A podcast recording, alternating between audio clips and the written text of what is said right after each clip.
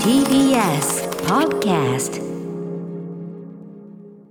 はい、水曜日です。日比さん、よろしくお願いします。はいよろしく。お願いしますえーとね、今、目下というか、昨日から、まあ、強力な寒波が10年ぶりだかっていうね、強力な寒波来て、はいえーまあ、東京は結局そんな雪積もったりとかとはなかったですけど、うんでも結構、まあ、西の方とそうか、なんですようんねね、結構あの、まあま、まだ今まさに立ち往生、あの、車の中でね、はいされてる方もいっぱいね、あるみたいだし、ね電車止まったりとか。かなり長い距う離うんん、まあ、もしこれ車の中でね、引かれてる方でいたら、ちょっとね、大変な中ね。そうです本当にねお疲れ様でございもうま10す年といにうか一度なんて言われちゃうとねちょっと恐ろしいものですけれども、うんはいもう本当にねなあの安全第一でうんお過ごしいただきたいですね,、そうはい、でそんな中ですね、あのまあ、昨日からそういう報道がいろいろされてる中で、はいまあ、昨日火曜日、えーパートナー、宇垣美里さんと一緒にですね、はいまあ、打ち合わせしてて、うんうんでちょうどこう「N スタ」の時間なんですよね。あそうですねこうパッとこうスタジオにこう、ね、第6スタジオにこうテレビが並んでおりまして、えーそこでパッと見たら、あひびちゃんだっつって、はいそしたらひびちゃんが、あのーなんか結構な雪景色の中で、あのーろ中継してて、はいあれって見たら、新潟、長岡まで長岡行ってきた。急遽行ってまいりました、長岡市ねえすう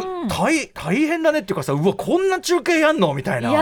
ー、うんあの正直昨日の午前中に着いた時には、はい青空見えてたんですうんよ、うんだからこれまずいねまま なまずいねっていうのもなんなんだけれども、まあ、そういう感じじゃないかもねうんみたいな。なんだろうどうだいやこんなひどくならないだろうなんつっちゃってた、うんうんうんもう正直思ってたんですけど、えもう本当に一気に景色が変わっちゃっどたかのどでかやっぱ降るときはね。いや新潟本当にね地元の皆さんもいろいろ対策されてました、うんねまああのー北の方で、まあ、その雪の対策慣れてるようなところっていうのそうがでねすねまだねいろいろあるかもしれない、でもあの日比さんがこう中継されててだ宇垣さんと見ながらですね、はいなんかねすいませんねあの大変な大変な状況のレポで言ってんのに、はいまあ、不謹慎だくねこうのんきなこと言いやがってって感じかもしれないけど雪んこ感がすごい可愛かったですね あのフードかぶってそうそうもう本当すごかったんだものう、なんってでカメラがなんかね通常よりうはんなんか日比さんに寄ってるのよなん か。そうででしちょたちかょっねとこうやっぱそのちそうだょったんだちょっとこうねうん日比さんのこう色白な感じにちょっとほっぺが赤くなってて、うんそうそうなんかねああこう雪ん交換可愛くないっつってあら本当ですかそうなんですよなんか似合うねあら雪っつってあそうですか宇垣さんと見てたわけですあキャらキあャキャら言あいながららお疲れ様でございます恐縮ねです恐縮ですそんな中ねえっえとリスナーの方にお声掛けなんかいただいたという、そうなんですよ、うん長岡駅だったのでその様子をこう見てくださって駆けつけてくださった方もいて、ううんんはい、メールもいただいておりました、はいその方から嬉しいですえーガメちゃんさんです、えー昨日新潟県長岡市に今回の歓喜の、えー報道中継にいらしてやっていた日比さんに会うことができましたありがとうございますたまたまテレビ番組で日比さんが中継されている声を聞いて気づいたアトロクリスナー仲間の先輩から日比さんが長岡に今いる 確かにね地元にいるってねな今いると連絡をもらって急いで仕事を切り上げて中継場所に一緒に向かうことにしましたありがとうございますえー中継が終わって駅に向かっている姿を見つけたので追いかけて声をかけさせていただきました突然すいませんでしたとんでもないえーで私も先輩も2人揃ってアトロクの大ファンです映画好きなのはもちろんのこと本漫画ゲームを中心にアトロクを聞いていて気になったカルチャーを摂取しては2人で感想を話すのが今の楽しみになっていますいや嬉しいねこういうのね嬉しいで文具好きでもあるので2020年から OKB 総選挙長岡握手会を勝手に開催してお先輩と私を中心にして仲間内で文具談義をしたりしていますという、えーちなみに私の推しはずっとジェットストリームですということですが、まあおかげさまで素晴らしいですあよら。大ね、変文豪、そういう人が、文豪がすごい喜んでるあ文。豪高畑正幸さやったん。両手文広豪げてや、文豪、喜んこでますう、個人でこうやって盛り上げてくださる方もめちゃくちゃ嬉しいこと。嬉しいありがたいですねなんかガメちゃんさんね、あの、ちょっと、あの、省略させていただきますが、はいいっぱいまた書いていただいて、まあ、ずっとあの、ちょっと闘病されててということでね。で、その闘病経験をまた仁義した。これもまたアトロクで、えー、なんていうかな、仁の特集なんていうのを聞いてはいやってみましたとか。そう、うん嬉しかったもう本当に一日寒かったんですけど最後の最後にお話できてすっごく温まりました心が、ううんん昨日は、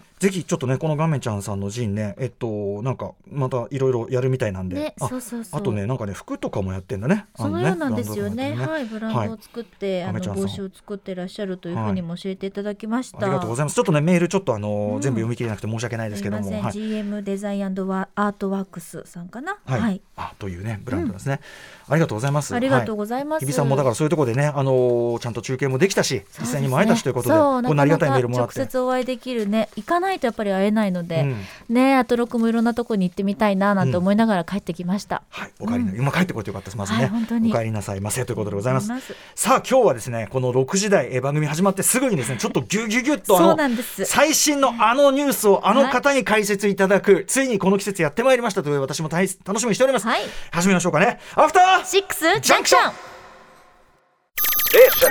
After Six Junction. 1月25日水曜日時刻は6時今5分ですラジオでお聞きの方もラジコでお聞きの方もこんばんは TBS ラジオをキーステーションにお送りしているカルチャーキュレーションプログラムアフターシックスジャンクション通称アトロクパーソナリティは私ラップグループライムスターの歌丸ですそしてはい、水曜パートナー TBS アナウンサーの日々真央子です。本日は早速この時間からゲストをお招きしたいと思いますアメリカアカデミー賞予想がライフワークガチのアカデミーウォッチャーミス・メラニーさんですいらっしゃいませはありがとうございます。いこんばんは。ねお願いしますこの季節がついにやはいってきちゃいましたね、やってきちゃいました。はい、えーメラニーさんにお越しいただいたということはもちろんアメリカアカデミー賞の話題でございます、えー日本時間で昨日発表されたばかり第95回アメリカアカデミー賞ノミネートがついに発表になりましたということで、えー今日はメラニーさんに、まあ、今後もね、あの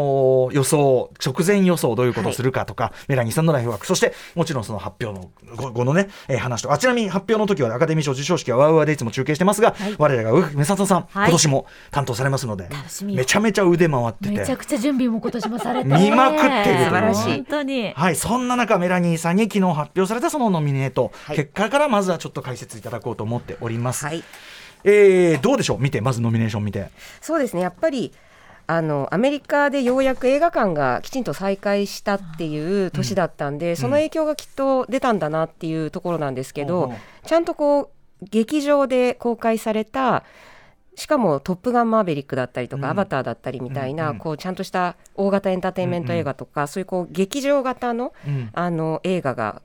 多くって、はいで逆にあの配信が少なかったっていうのが特徴的だったかなと思いまこす。のところね、配信えーものの作品ってかなり席巻してましたけど、そうですね。確かに比率としては、た例えば作品賞なんか見てもだいぶ減ってますよね。はい、えー他にこう印象的なところありますか。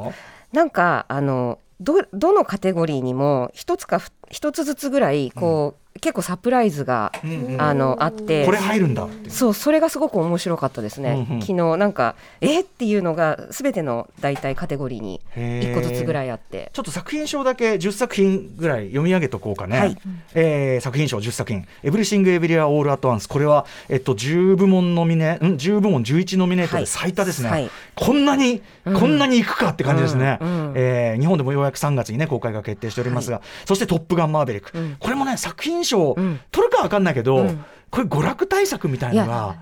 ジェリー・ブラックアイマーうがん作品賞にノミネートされる日が来るなん本当だよねて誰が予想しただろうっていね、う。大ヒットはするけどちょっとバカにされるようなそうそうそう本当に今まで結構考えらでも彼のその今までの功績を考えると、うんあのすごくなんて言うんだろう映画業界でうんは大物、もう大プロデューサーなわけじゃないですか、うんうんうんだから良かったなってなんとなく思いました、ねは初ノミネーションですからしかもそのヒットと中身っていうか本当にそうもう両方兼ね備えたそうそうそう作品だからいやね本当に本当トにムにとってももちろん本当によかったねよーかっってた感じだ本当し良かったね。ですだからトム・クルーズ、あの主演男優賞には入らなかったんですけど、うんうんもう十分じゃないかなと思って作品賞で、ねえうんうん僕もこれすごく嬉しい、はいえーそして、え3本目いきますねイニシェリン島の精霊こちら1月1月27日から公開あれですね、えー、と3ビルボードの、はいえー、とマーティン・マクドナー、はいこれマーティン・マクドナーさんやっぱりアイルランドもの、そうですねねってことだからこれ面白かったです先日見て、うんうんなんか変わった話だよねなんかねすごい変わった話でおした前とはもう絶好だみたい な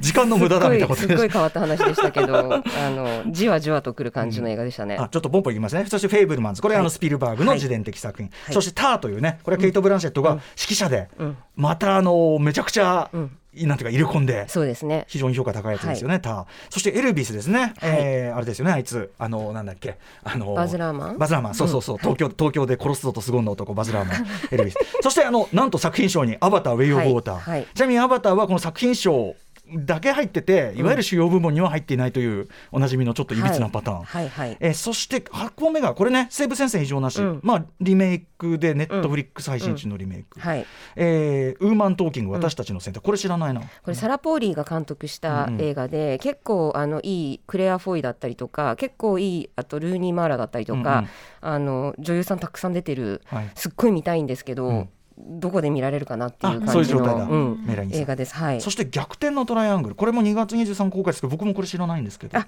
これあれですよカカンヌのパルムドールああそうかそうか、うんはいはないので、あのーなんだっけ、ルーベン・オリュスートベンルオスン・ドオストルンド、えっと、監アル督アルプス、えフうんフレンチアルプス、フレンチパルアルプスで降りたことはいはいはいもそうはいはいもうだから、あのー、2回も、あのーパルムドール撮ってる監督なうんんうでん、さすが、ね、で私もこれ見てないんですけど、英語映画らしいんですよね。あそうなんだそうなのであーあの外国語映画っていう方には入ってこなはいものだったんで、まあさすがやっぱり映画業界無視できなかったんじゃないかなっていうへ感じでしーた例えばこの作品賞だとどのあたりがサプライズとかってあるんですか作品賞はウーマントーキングが一番サプライズでしたあーねなんはいかあのーサラ・ポーリーがどこまで頑張れるかなと思ってたら結局脚色と作品だけに入ったんですよ、であの例えば監督賞に入ってれば、うん作品賞ってわかるんですけど、うん監督賞には漏れたにもかかわらずよく頑張って作品賞入ったなっていうところがすごく私、うん彼女のことを個人的に知ってるんで、うんああそうなんだそうなんですよサすラポーリごく嬉しかったんですけど、はい、い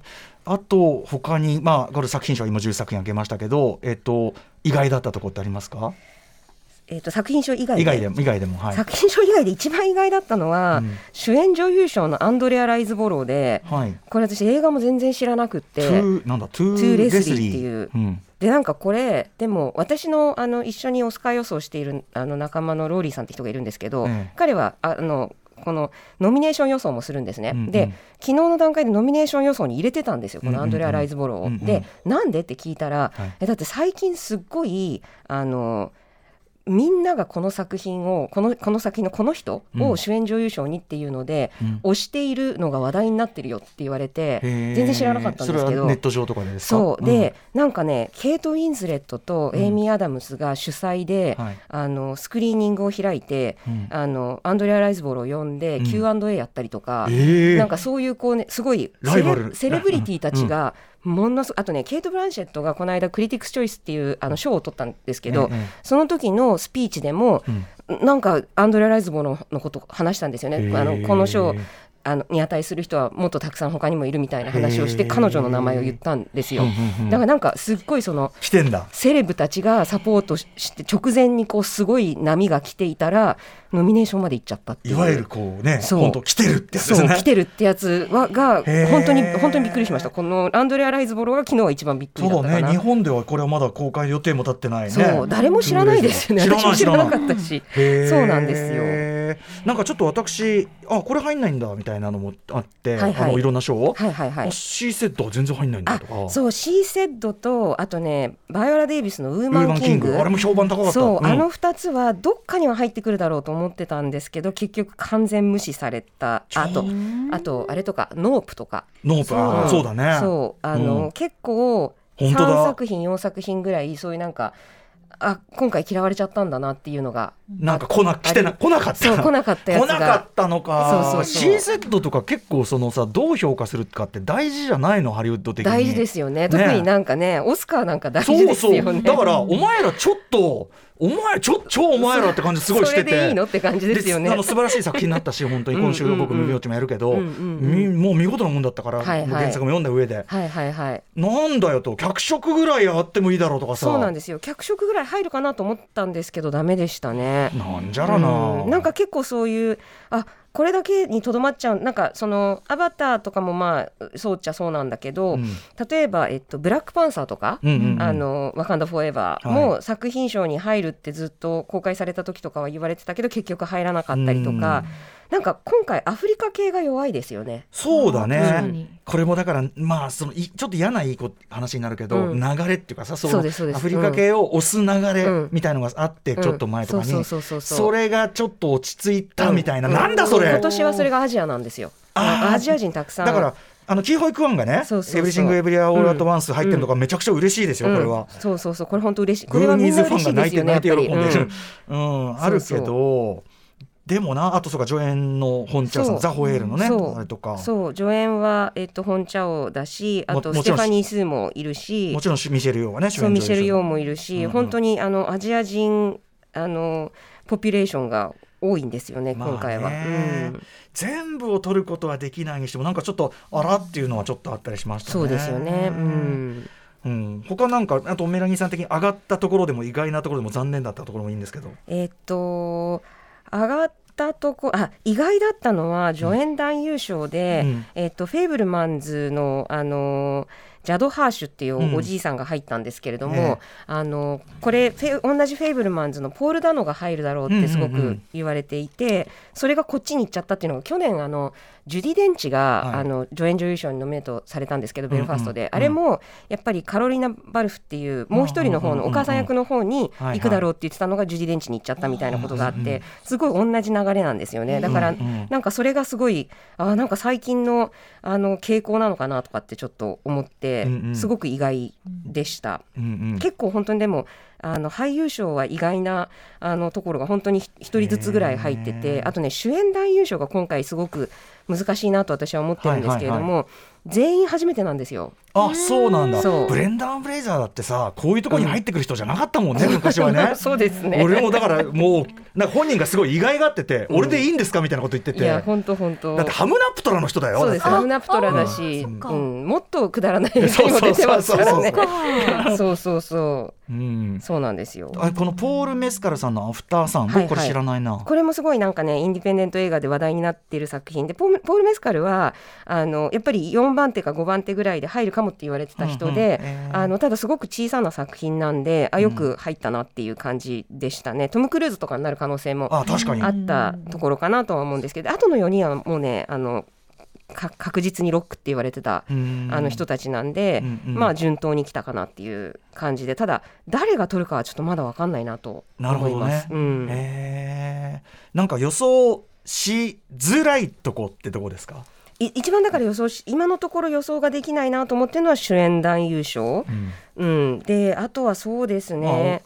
有有力とされてる人ってのも割れてるって感じだそう結構その前哨戦の結果みたいなのがあの一人にあ例えばね主演女優賞はほとんどケイト・ブランシェットブランシェットなんですよ、うんうんであのかなり強い硬い、うんあとキーホイクワンとかもかなり強いおーと思うんですけど主演男優賞は結構割れていて、うんうんあのオースティン・バトラーもまあまあ取ってるし、コリン・ファレルも取ってるしブレンダ・フレイザーも取ってるんですね、うんうんだからこの3人誰がここからの本当に、あうんのうん勢いで誰に行ってもおかしくないかなっていうようなところかなと思ってるんで、はい、ちょっと楽しみだしうん難しいかなと、難しいところだうん思います。はい逆にあのこれは決まってるんです部門これは決まってるんですけども今のところキーホイクワンだと思うんですけどね。へえ、すげえそなうすげえことだなそうなんかキーホイ君は本当今のところ全部撮ってて、うんでしかもものすごい毎回こうかん本人が感動して泣いちゃったりとかっていうんうんうんうあげがいがある感じでそうなんですよみんなすっごい応援してるでやっぱり50歳までずっとねその役がもらえなくって、うん役者を辞めていて、うんででもやっぱりあのクレイジー・リッチ・エイジャンズが出てきた時に、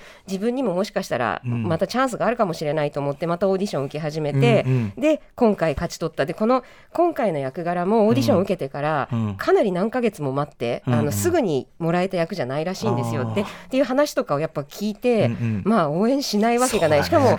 今大体こう50前後の人たちうんっうてんうん子供の頃にグーニーズ見てるんでそうだねそうそうだやねっぱりインディアナ・ジョーンズも見てるんで。そうか投票チームがやっぱりグッとくるとかあるそうねそうそうそう確かにメねインの人たちが 多分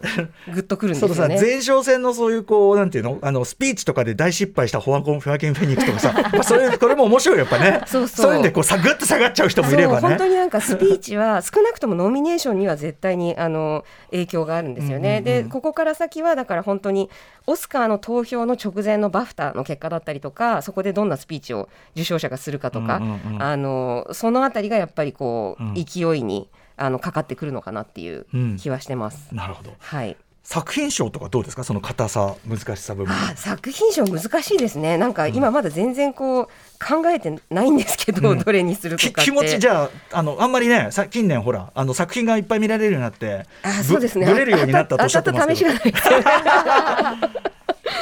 そうでなもんかでも比較的硬いみたいなのもないんだ作品賞はわかん、あの、エブリシングエブリアオールアットアットワンスってご覧になりました。まだ見えてないんです、うんこれ全然そのメインストリームの、うんいわゆるオスカー映画の感じの映画じゃないんですよ。うん A24 ですもんねそうぶっ飛んでて、うんで、でも。